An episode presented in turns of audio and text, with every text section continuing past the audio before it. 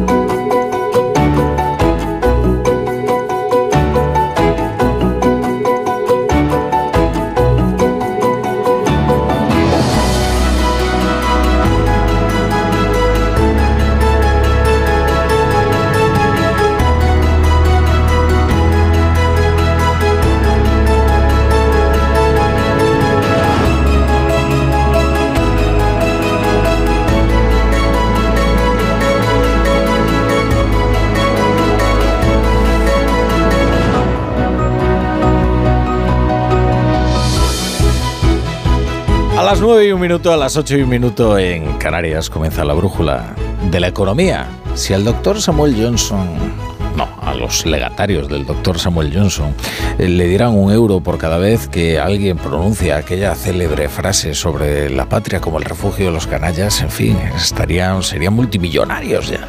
Pero es verdad, cada vez que viene una crisis económica en España, parece que el primer automatismo de las autoridades es calificar de antipatriota a aquel que opone algún matiz o alguna corrección o alguna crítica a las po- políticas del, gobierno.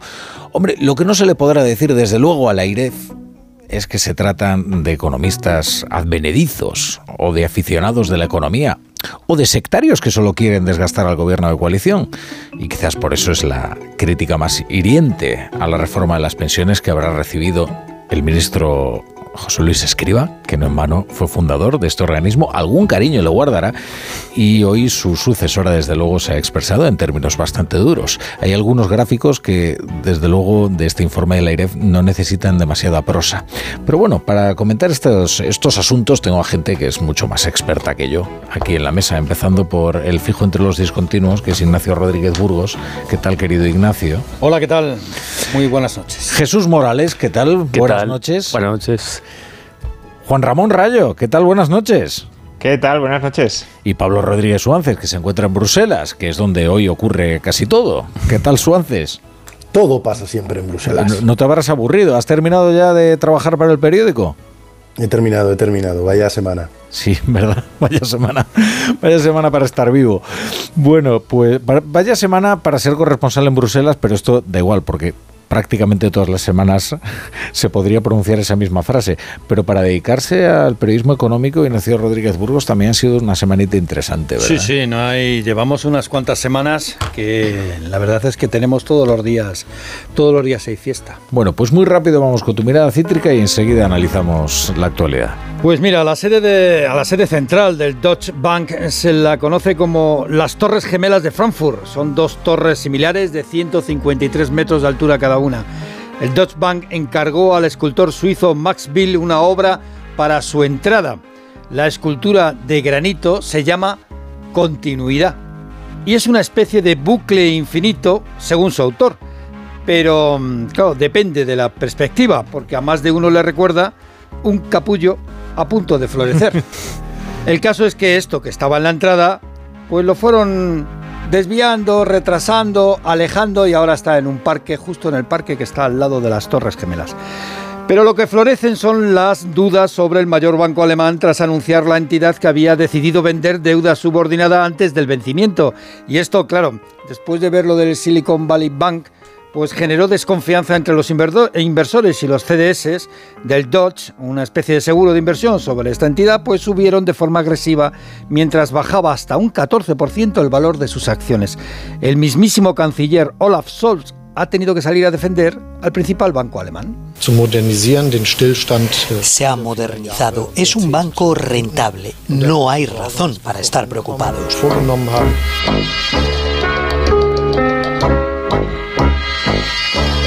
Pues mira, una vez más, el orden del día del Consejo Europeo ha saltado por los aires y los jefes de Estado y de Gobierno han tenido que dedicarse a la crisis financiera. Lagarde reclama a la unión bancaria mientras el resto de los, de los bancos europeos se ven contagiados y también caían. Las bolsas lo reflejaban. La española pues hoy ha retrocedido un 2%. Bueno, y antes ya nos referíamos a la reforma de las pensiones y ese informe de la IREF que cuestiona en profundidad esta reforma de Escriba. La IREF considera que no garantiza la sostenibilidad del sistema, pero bueno, y, cosas peores, como que va a incrementar el déficit, como que la deuda se verá La deuda se va a disparar. Bueno, las pensiones vuelven a ser trinchera electoral y campo de batalla político.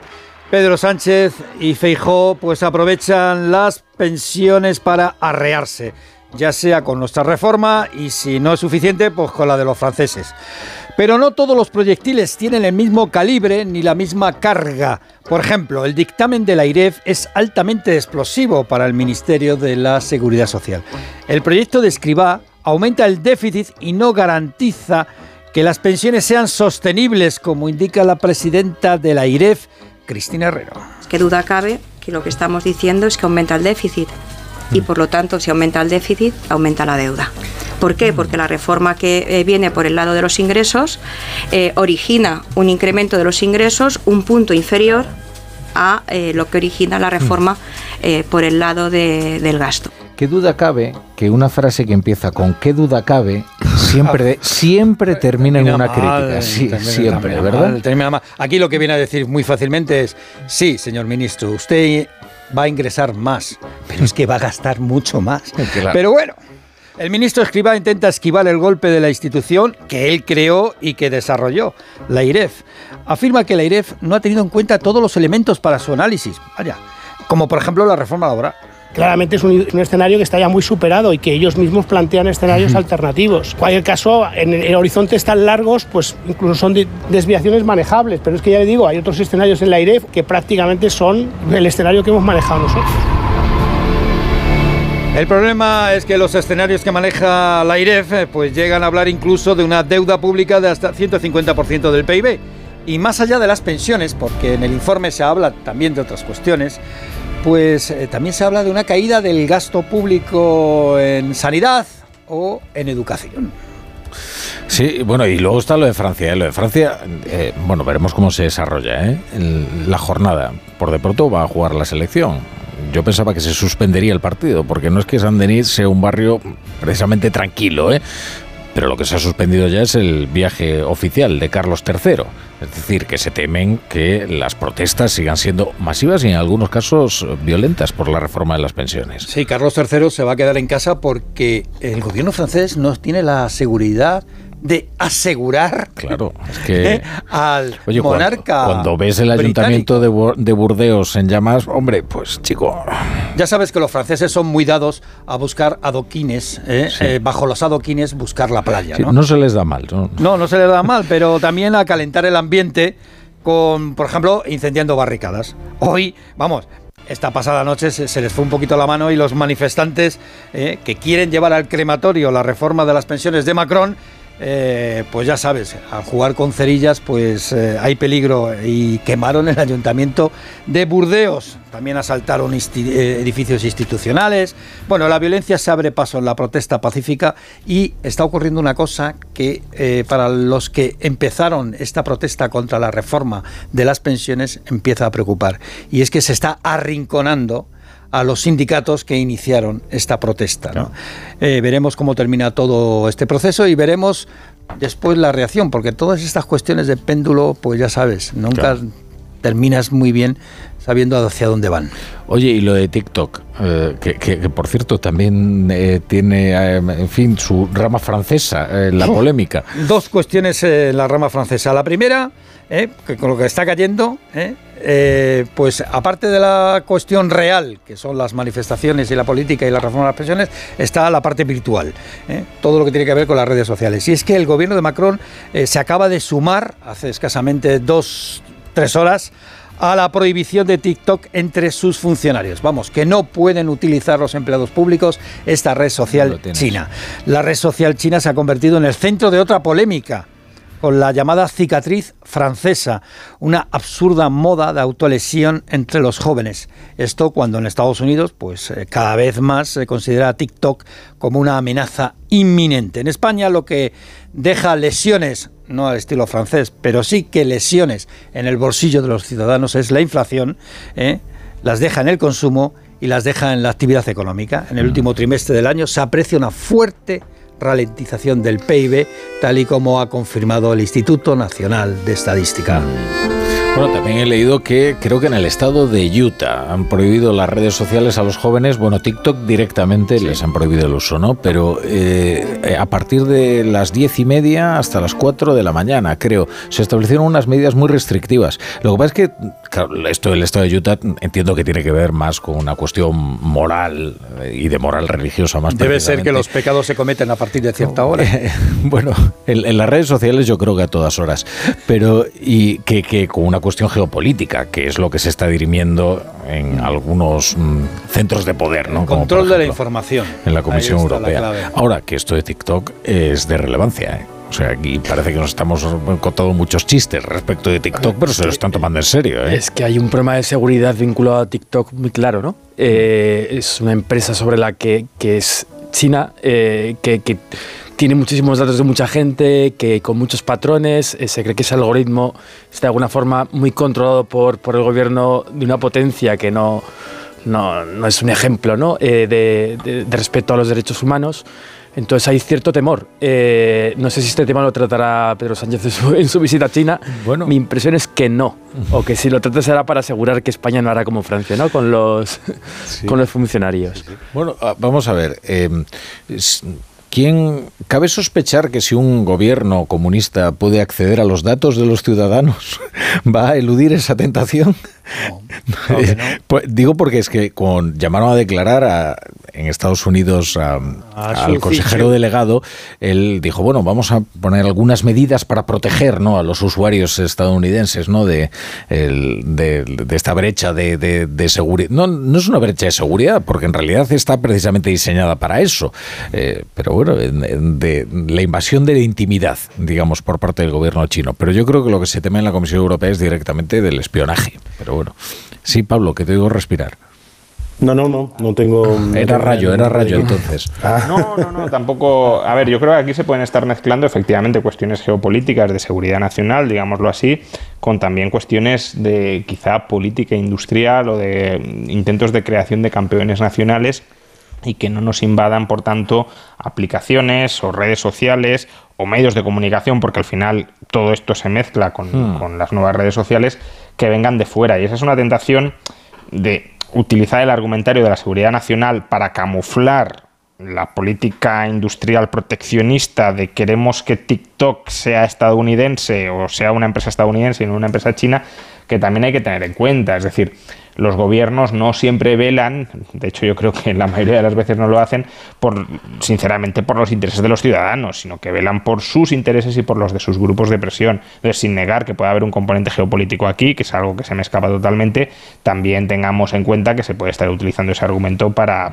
levantar barreras a, a, a la posibilidad de que una aplicación china hoy y mañana cualquier otro elemento que provenga de China y que amenace la hegemonía de alguna industria estadounidense sea, sea bloqueada con ese argumento. Y por tanto habría que vigilar también qué labor está haciendo al respecto, están haciendo al respecto las autoridades, que no estén utilizando torticeramente el argumento de seguridad nacional, que es legítimo, para, para, cargarse la libre competencia por otro lado. Es la segunda, la segunda batalla que tiene Estados Unidos contra una empresa china en el mundo digital. Recordemos que estuvo Huawei. Huawei uh -huh. es eh, la empresa del mundo eh, en el último año que más patentes ha registrado en el mundo de, de bueno, en lo que es eh, todo lo que tiene que ver con la comunicación. Uh -huh. eh, pero Huawei también generaba dudas en todo lo que tenía que ver con las infraestructuras de telecomunicación y en las redes 5G, hasta el punto,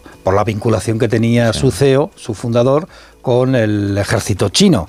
Y es curioso, pero Huawei está siendo en lo que son redes de infraestructuras en Europa, está siendo apartada poco a poco por empresas como Ericsson o Nokia, porque los gobiernos poco a poco van desplazando las redes de infraestructuras de, de China.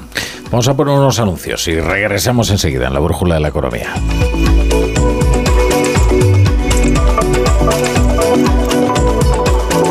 Cero. La brújula.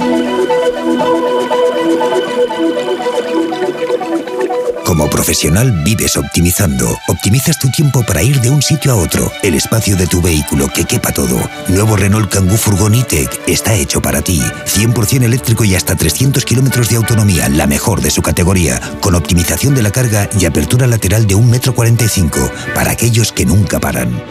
Nuevo Renault Kangoo Furgon E-Tech 100% eléctrico, con la mejor autonomía de su categoría. Ven a probarlo a la red Renault, empresa colaboradora de la Andalucía Valderrama Masters.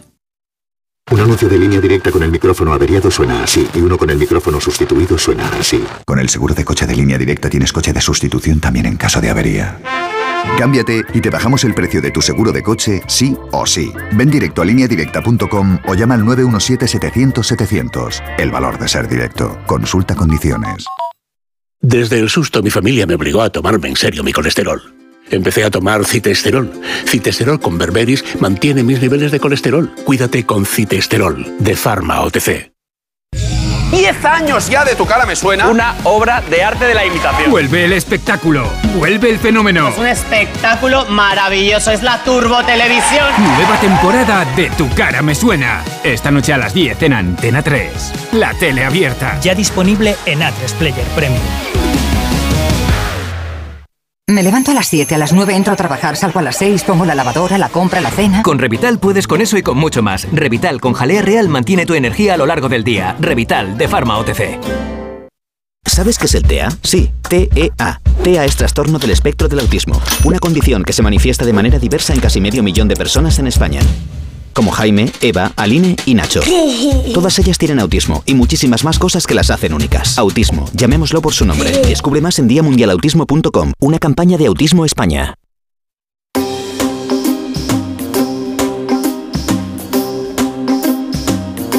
La brújula.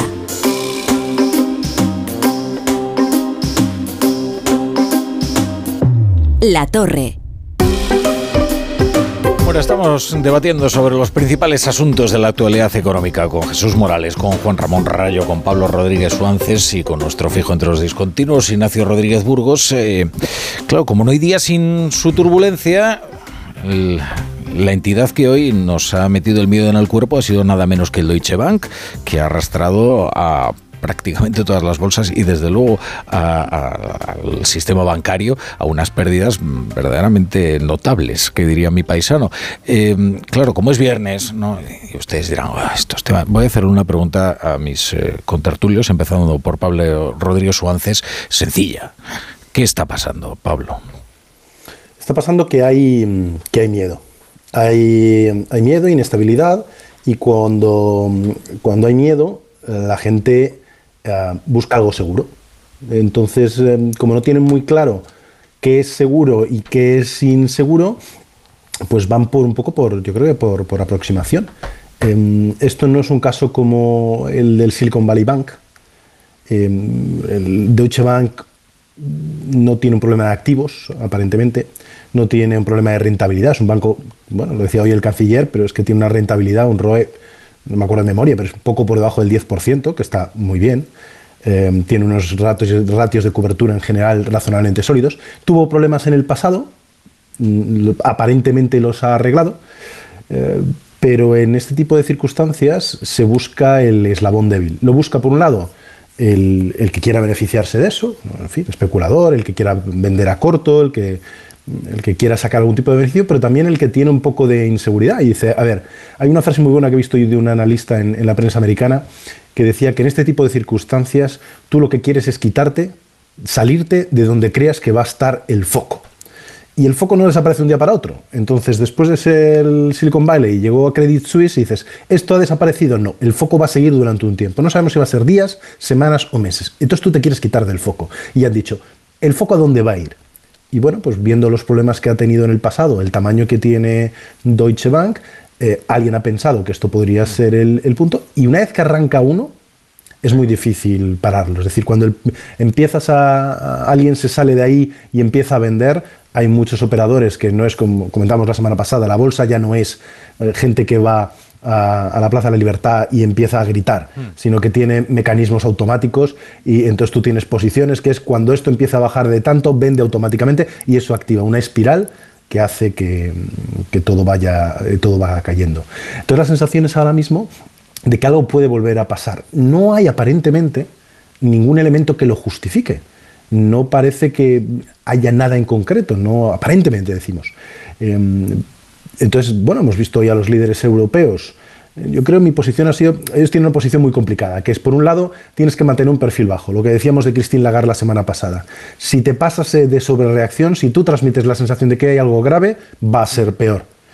Pero entonces es una cosa lo que tú digas y otra lo que empieces a hacer. Y yo creo que los líderes están como razonablemente demasiado tranquilos, em, porque aunque no haya elementos que justifiquen esa transmisión al sistema financiero, que has solventado muy bien tanto la pandemia como lo que ha pasado en, Ucrania, aunque no haya esos eh, elementos, sabemos que, sobre todo en Europa, hay una serie de cosas que no se han terminado. No está terminada la unión bancaria, no está terminada la ratificación del, del MEDE, un mecanismo que se creó para rescatar países, que se ha reformado un poco, pero que Italia tiene bloqueado. Tenemos, no hay un fondo de garantía de depósitos eh, a nivel europeo y hay todavía una serie de bancos pequeños, intermedios y mucha cajita alemana que no están bajo la supervisión, eh, supervisión única. Entonces no hay un elemento que lo explique todo, pero cuando tú estás nervioso los mercados no son racionales. Entonces se activa algo y a ver quién lo para. Rayo. Bueno, hombre, yo sí creo que hay un elemento que, que justifica el miedo o al menos una cierta inquietud y es el nivel de tipos de interés que tenemos ahora mismo. En Estados Unidos 5%, en la eurozona 3,5% y con perspectiva de que si la inflación no, remite rápido, puede ser necesario seguir subiéndolos. Ya lo explicamos hace dos semanas, cuando comentábamos en esta misma tertulia la caída del Silicon Valley Bank, que, no era una caída pues, eh, aleatoria o única, sino que formaba parte de, de, un problema más general, y es que los bancos centrales con, razón, están encareciendo el, coste de, mantenerte en iliquidez, ¿no? De, estar muy endeudado a corto plazo y de estar muy invertido a largo plazo, que es lo que hacen los bancos, porque lo que quiere es enfriar la inflación. Pero claro, si tú subes los tipos de interés, eh, tu coste de refinanciación te va subiendo, está habiendo unas salidas gigantescas en el conjunto de, Europa, también en Estados Unidos, de depósitos a fondos monetarios, porque claro, los fondos monetarios como están invertidos a corto plazo ahora están dando rentabilidades altas, están invirtiendo, aunque solo sean deuda pública, y, están ofreciendo rentabilidades pues del 3, del 4%, según, según eh, la jurisdicción monetaria. Eh, los bancos no pueden ofrecer eso. Los bancos no pueden remunerar los depósitos, eh, los pueden remunerar más de, los, de lo que lo están remunerando ahora, pero no pueden remunerarlos al 3, al 4 o al 5. ¿Por qué? porque su activo, las inversiones que han estado haciendo durante los últimos años, no, no dan una rentabilidad media del 3, del 4, del 5. Con lo cual, la banca tiene muy complicado competir eh, con los tipos de interés tan altos que están ahora mismo y si necesita liquidar muchos de sus activos, eso ya depende del banco, pero eh, hay bancos que, que no han cubierto adecuadamente esos riesgos y si venden esos activos a mercado, que es lo que le pasó al Silicon Valley Bank, se descapitalizan. Y como no sabemos exactamente cuál es la posición o la necesidad de liquidez que van a tener todos estos bancos, eh, si hay una fuga muy grande de depósitos, Credit Suisse, por ejemplo, la semana pasada, la semana anterior al rescate, perdió 70.000 millones de euros en depósitos solo en una semana. Claro, esa presión de, salidas de, brutales de depósitos te puede llevar a tener que malvender algunos de tus activos o a tener que endeudarte a unos tipos que no puedas aguantar y, eso es lo que genera dudas sobre la, capacidad de, cualquier entidad de resistir el momento en el que estamos ahora mismo. Mm. Jesús. Sí, a ver, yo lo que veo que hoy es viernes eh, y que la, la crisis del Credit Suisse fue también en viernes, ¿no? Y se viernes todo efectivamente, con lo cual a mí eh, que haya ocurrido y que haya caído tanto me hace ver que este fin de semana eh, va a haber bastante trabajo y que intentarán buscar algún tipo de solución, algún tipo de inyección, algo que, que desde luego el Deutsche Bank está claro que no puede caer y entonces no. se va a dejar caer y, se buscará algún tipo de solución imaginativa a lo largo del fin de semana.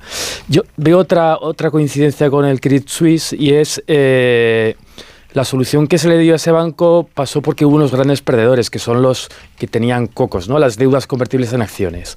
Y fue, digamos, que la forma de financiar esto es, oiga, pierden esos señores, ganan los accionistas. Bueno, eh, Bank también estaba relativamente expuesto a esto, con lo cual es una forma que era un, un banco relativamente débil en el sentido de que reputacionalmente estaba, había sido eh, motivo de titulares durante varios años y estaba muy expuesto a este, este tipo de, de deuda que, que, hace que quien la tenga se asuste. ¿no? Entonces veo ahí otro elemento común. Y lo que veo en plan positivo es que hay bancos españoles que también tienen una exposición a cocos relativamente eh, relevante, pero que no ah. han tenido eh, una. Han, han, caído en bolsa eh, hoy y de forma significativa, pero no relevante. Y que entonces yo creo que, Sabadell, por ejemplo. Bueno, eh, tienen más eh, los grandes, en concreto creo que el Salvador, eh, Santander es quien más tiene en cocos, pero realmente una vez que tiene una, una, reputación que es evidente, que no tiene una crisis de, de confianza como ha tenido Deutsche Bank, es, es muy sólido, ¿no? Pero claro. ha ido, digamos que la crisis ha apuntado al Banco Europeo que estaba muy expuesto a esto y además había tenido un problema de credibilidad. Claro, lo que pasa es que has pronunciado una fórmula terrible que a mí me, me, me hace que me consuma el, el miedo, ¿no? Que es eh, soluciones imaginativas. Eh, bueno. Dios mío, o sea, yo me echo al suelo porque si van a estar pensando en soluciones imaginativas durante este fin de semana, esto puede ser verdaderamente catastrófico. Mejor que sean sólidas que no imaginativas. no, Acuérdate porque... aquí que las sí, pero, se, se inventaron un montón de cosas y al final el que estaba mal estaba mal. Hmm. Y, no, a, mí hay una cuestión, en fin, de, de, desde mi estulticia, ¿eh? pero que, que, me parece algo más profunda ¿no? que los casos puntuales que van apareciendo. ¿no? Y es que los continuos llamamientos a la calma no están funcionando.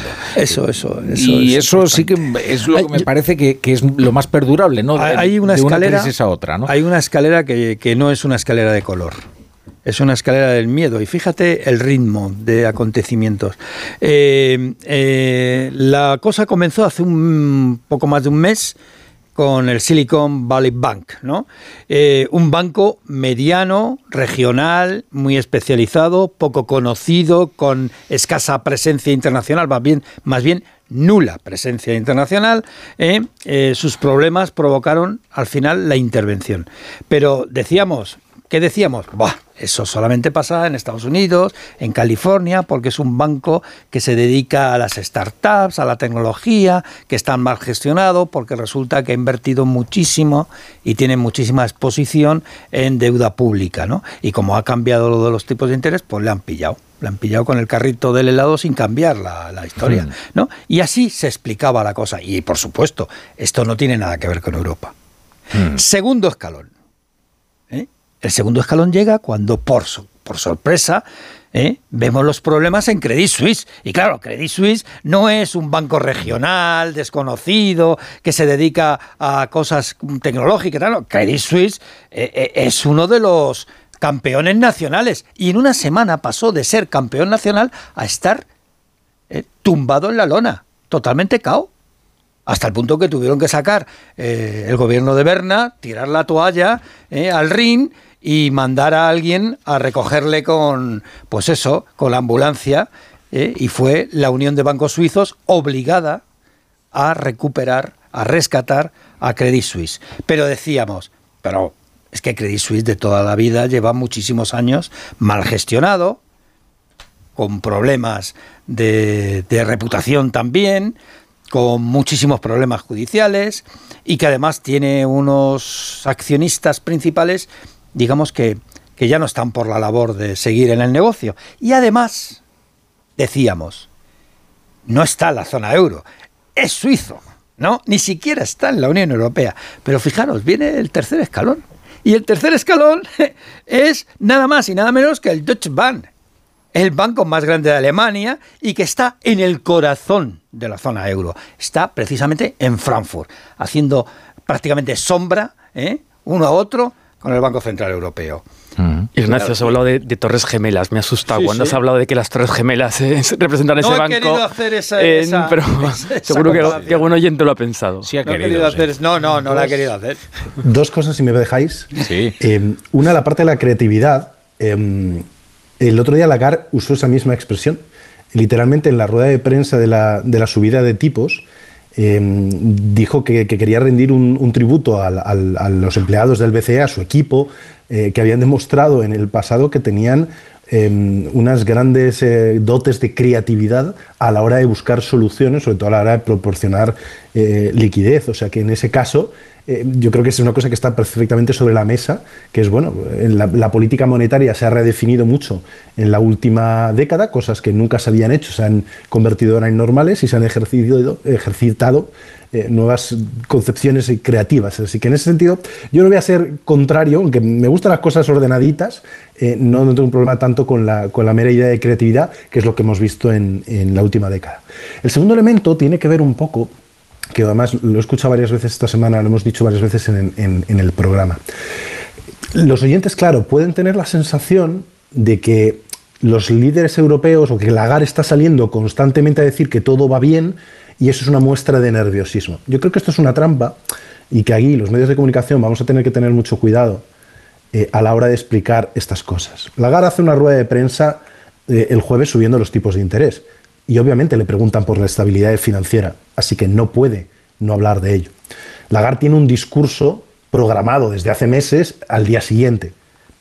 No puede no hablar de la situación. Lagarde tiene una cita el lunes en el Parlamento Europeo para que le pregunten los diputados le preguntan, así que tiene que responder. El martes viene el, líder, el, supervisor, Andrea Enria, le preguntan por ello. Mm. Lagar viene el viernes a una cita prevista en el Consejo Europeo le preguntan por ello. Entonces no es que la cosa esté tan nerviosa que ella tenga que salir constantemente, es que somos los periodistas y los diputados lo que le están preguntando constantemente por ello. Porque obviamente todo esto, entonces es una cosa que se retroalimenta, entonces nadie está perdiendo, en el BCE ahora mismo nadie ha perdido la calma. Esta es la, imagen que yo creo que, que, que, puede pasar lo que todo pueda pasar, porque efectivamente lo que hemos visto en el pasado es que la, la supervisión mide lo que es capaz de medir y luego hay sorpresas. Bien, eso puede ser pero no hay ahora mismo un ejercicio de pánico contenido que tienen que salir a frenarlo todo el mundo. Al revés, y yo creo que el ejemplo de hoy es algo atípico y muestra ese nervio, que es que en Bruselas había lo que se llama una eurocumbre. Eurocumbre quiere decir que dos veces al año los líderes europeos se centran a hablar un poco de la situación de la eurozona. Eh, y siempre hay una rueda de prensa al terminar, como cualquier viernes del Consejo Europeo. Hoy la han cancelado. La han cancelado precisamente porque notaban este nerviosismo, porque con Deutsche Bank, con Lagar aquí, con todo, al final no quieren meter la pata, porque una palabra mal, mal usada, mal improvisada en un banco central la puede liar parda. Así que han preferido, en caso de duda, dejarlo todo como ya estaba dicho para que no tenga la sensación de, mira, está cayendo Deutsche Bank y sale corriendo Lagar a tranquilizar, es que vamos a morir todos. Hmm.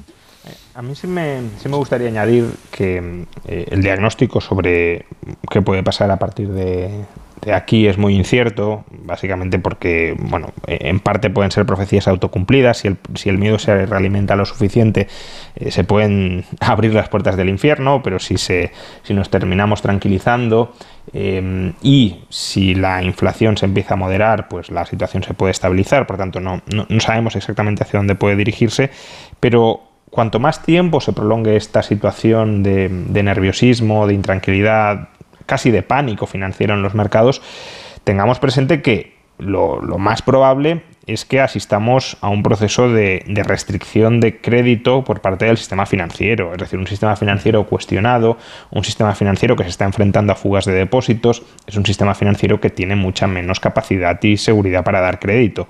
Y en la medida en que el crédito es uno de los motores que impulsa el crecimiento de cualquier economía, una restricción del crédito puede impactar sobre el crecimiento económico.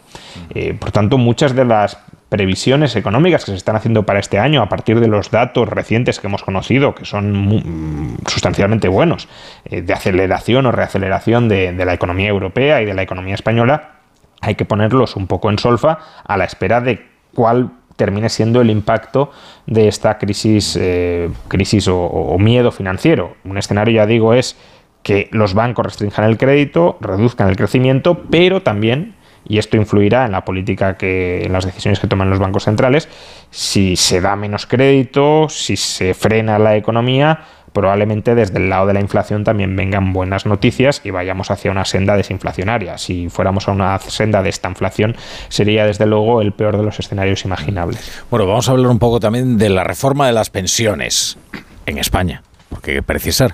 Bueno, antes dejadme que os lea una frase que me ha gustado mucho. Es que creo que hay que escuchar con atención las entrevistas a las que se está enfrentando Emmanuel Macron, entrevistas muy hostiles en la televisión francesa. En una de ellas, eh, ante dos periodistas que le hacen preguntas muy incisivas, Emmanuel Macron eh, se revuelve y dice, la fórmula mágica de todos los que se oponen a esta reforma es el déficit.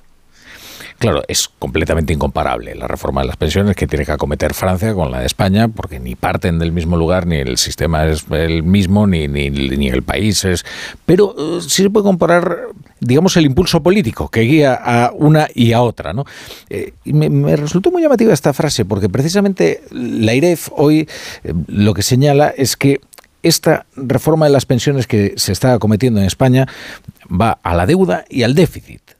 Y claro, hay mucha gente que dice, es que esto lo que es es un fraude para las generaciones futuras, porque lo que estás haciendo es eh, posponiendo el problema ¿no? para seguir manteniendo el poder adquisitivo de los actuales pensionistas, los, los pensionistas del, del, presente. Bueno, tras esta reflexión que, en fin, eh, ¿qué, qué, qué, opináis de, de, este asunto? Bueno, lo primero, eh, como has hablado de las generaciones futuras y demás, yo, yo estoy en desacuerdo en esto, y lo he dicho siempre, en que se las pensiones suban y sin embargo no se bonifique el trabajo de los jóvenes. O sea, creo que hay una especie de agravio generacional que como país no estamos afrontando bien. A la vez el gobierno sostiene que los jubilados tienen derecho a mantener su nivel de vida y, y te argumentan que un señor de 75 años que no tiene otra forma, otra forma de tener ingresos, pues tiene derecho a mantener su nivel de vida. Pero bueno, ahí hay un debate.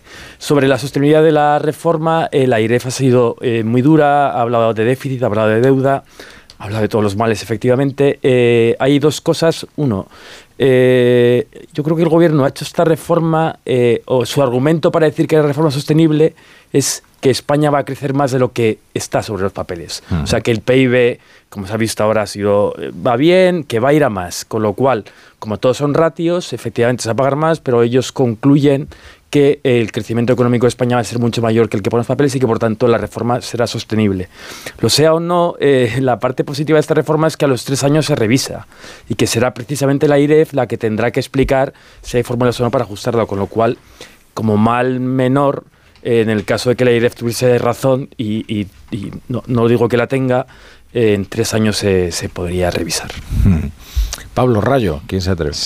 Sí, a ver, yo tengo que discrepar un poco con, con, algunas de las lecturas que se están haciendo del informe. Yo creo que el informe es, es eh, acertado y correcto eh, en sus premisas. Y sus premisas es que el mecanismo de ajuste automático del sistema de pensiones no se activa. Es decir, ellos calculan cuál va a ser el déficit o la acumulación de deuda si no hay nada más de lo que ha anunciado el gobierno. Pero es que sí hay algo más. Y es ese mecanismo de ajuste automático que mencionan en algún momento del informe, pero que no, no intentan cuantificar. Recordemos el motivo fundamental por el cual la Comisión Europea ha dado el visto bueno a esta reforma. Y es la inclusión de ese mecanismo de ajuste automático. ¿Qué significa esto? Que si hay déficit en el sistema de pensiones, las cotizaciones sociales subirán automáticamente, aún sin pasar por el Congreso y por tanto a medio o largo plazo no puede haber déficit ni acumulación de deuda en la seguridad social con esta reforma porque se subirán las cotizaciones sociales todo lo necesario como para que no haya agujero en la seguridad social. Lo cual nos traslada a un escenario que no sé si es peor, pero desde mm. luego sí es terrorífico. Mm. El escenario es, no es que les vayamos a dejar una hipoteca gigantesca a las generaciones futuras, el escenario es, vamos a saquear vilmente a las generaciones presentes y futuras inmediatas para mantener el creciente gasto en pensiones de este gobierno. Eh, por tanto, todo este agujero que ha cuantificado la IREF, trasladémoslo en forma de subidas de cotizaciones sociales más allá de lo que ya nos han contado. O sea, que se carga la economía productiva, ¿no? El sostenimiento del sí, bueno. poder adquisitivo de la, las clases pasivas, vamos. Una gerontocracia extractiva, digámoslo así. Sí, sí, es así. Eh, pero lo de la gerontocracia extractiva es tremendo, porque no solamente le dejas el gasto, no solamente le dejas eh, tal, eh, todo lo que tiene que ver del desequilibrio deuda-déficit, sino que además le dejas el mecanismo para seguir apretando las tuercas. En eso consiste la reforma. Con lo cual es tremendo. Y además te dice dónde tienes que hacerlo, que es siempre por el lado del gasto, o sea, siempre por el lado del ingreso. Eh, de tal forma que eh, dónde se acaba la... Si, si, tienes, por ejemplo, una crisis económica, eh, ¿cómo se automatiza? Se automatiza también por el lado de los ingresos, hasta dónde está el tope, no hay techo, no hay una visión de dónde puedes llegar. En un país que, hay que recordarlo, tiene un 13% de desempleo y que tiene la mayor alta, la, la más alta, la más alta tasa de paro juvenil eh, actualmente. Después, los criterios que se utilizan de movimientos demográficos, a mí hay algo que me preocupa muchísimo y es que eh, se, eh, se, se calcula que te pueden llegar unas 250.000 personas del extranjero, inmigrantes, por año. Pero también se calcula que se van 100.000, más o menos 100.000 personas. Y las 100.000 que se van eh, son las de más alta productividad. Y no es lo mismo. O sea, no son sumas así que se hacen aritméticamente. Tienes que ver también eh, la capacidad de producción, la capacidad de, de, de desarrollo y por lo tanto la capacidad y cuánto aportamos a la economía y si somos capaces. Y además todo esto con un estrechamiento de las cohortes de jóvenes de manera tremenda. En, recomiendo eh, ver el informe de la IREF en Twitter y ver cómo eh, se mueve la curva demográfica. Es aterrador. Es aterrador. Es verdad, porque han hecho un GIF con muy mala leche. Porque, claro, si fuera estático, eh, bueno, pero es que tú sientes venir la ola, ¿no? Claro. Como si fuera un tsunami y fuera a romper sobre nuestras cabezas o nuestros bolsillos. Pablo. Tres, tres ideas. La primera es que el informe de la IREF es un problema grande para el ministro Escribá. Como has dicho tú antes, Rafa, eh, en tu monólogo, una persona muy preparada, que conoce muy bien los números, muy informada, tolera muy mal las críticas y hasta ahora su argumento con todas las críticas es que eran todos de académicos de medio pelo, que estaban literalmente solos en su habitación con un ordenador haciendo numeritos, cuando enfrente estaban todo el poder de los números de la seguridad social, de los actuarios, del Estado, de la Comisión Europea. Ahora ya no es eso, ya no puedes argumentar que es un Mm. académico con su ordenador haciendo números eh, en un modelo improvisado en su Excel. Y, y claro, aquí ya se te pone un problema gordo porque no es solo la IREF, es la propia Comisión Europea. La Comisión Europea ha aprobado esto por diferentes razones, por política, porque le interesa que esto salga, porque el clima no tiene nada que ver con el de hace 15 años, porque sus propios modelos han dado fallos en el pasado, porque no hay ningún sistema de pensiones que sea infalible y no te puedes ajustar a decir este es el camino adecuado o no, porque mm, eh, entiende la realidad política de España y dicen que con este gobierno, con este eh, equilibrio parlamentario y con estos agentes sociales no se podía hacer otra cosa, por muchas razones. Ninguna de ellas es muy buena, pero por muchas razones. Pero sus números son como los de la IREF, dicen no cuadran. Entonces ya los dos grandes elementos, los dos grandes cálculos se le echan en contra al ministro. Muy rápido el presidente del gobierno. El presidente del gobierno lo que ha aprovechado es para tapar el informe de la IREF hoy aquí en Bruselas, atacando a Feijó. Pues le vino bien que Feijó estaba ayer por aquí, le acusó de deslealtad y es una forma muy clara de decir, no he leído el informe, desleal, desleal, desleal. Y dice, claro, entonces el que dice que esto no es sostenible es desleal, es la IREF desleal. Y tercero, comparando con Francia, es muy curioso cómo el gobierno, eh, en su forma, el argumento de peso es, estamos haciendo algo bien porque aquí no hay contestación social, porque en Francia está habiendo contestación social. Y dice, Claro. ¿por qué la derecha quiere siempre hacer las cosas cabreando a la gente y con contestación social? Hombre, claro, es que, ¿cómo va a estar la gente en contra? ¿Cómo va a estar la gente en contra de que no le cortes, le bajes la pensión? ¿Quién va a salir a la calle por eso? Los jóvenes esos que están en Twitter protestando, cuatro ellos, pero oye, el líder de las protestas en Francia ahora mismo, el símbolo de esta lucha contra las pensiones, es un crío de 15 años. Es que ya podríamos hablar además de cuál es la contestación política en Francia, que va de la extrema izquierda a la extrema derecha, agarrando a Macron una pinza, y luego los sindicatos. Es que los sindicatos tienen capacidad de movilización. Los franceses, además, saben montar una buena protesta. Los españoles también, ¿eh? O sea, no, No, hay esa esto- vinculación tan Pero fuerte claro- y tan estrecha con los partidos de izquierda. Es Eh, decir, y es ahora que mismo se es está clave. montando una plataforma política que se llama Sumar, que todo el Eh, mundo sabe que se está montando sobre una base de apoyo de uno de los principales sindicatos. Pero sin ir, a- sin ir al futuro, Ignacio, si es que se le dio una vicepresidencia a comisiones obreras, eh, y bueno, pues eso, oye, eso va a hacer que Pedro Sánchez, imaginemos que sea desalojado en las próximas elecciones generales, imaginemos, pues será el único presidente en la historia de España que se haya ido sin sufrir una huelga general, ¿eh? O sea, yo, oye, eh, políticamente, pues ha sido de una enorme inteligencia el, Lo- lo que se- el haberse atrevido a los sindicatos. Lo O que sea, se ha conseguido es retrasar el, pro- el problema no para el gobierno siguiente. Hay Eso unas es. elecciones, pues mire, ahora ya problema. no hay problema dentro. Ahí está lo del mecanismo automático. Bueno, queridos, os deseo que, que salgáis, que disfrutéis de lo que queda del viernes, excepto a Pablo Rodríguez Suárez, que vive en una ciudad que es indisfrutable, ¿no? Así que le deseo que se quede con un buen libro, que es lo que le gusta a él los viernes hacer. Creo que es lo que voy a hacer. Venga, a rayo, Pablo Rodríguez Suárez, Jesús Morales e Ignacio Rodríguez Burgos, te espero el lunes. Hasta el lunes.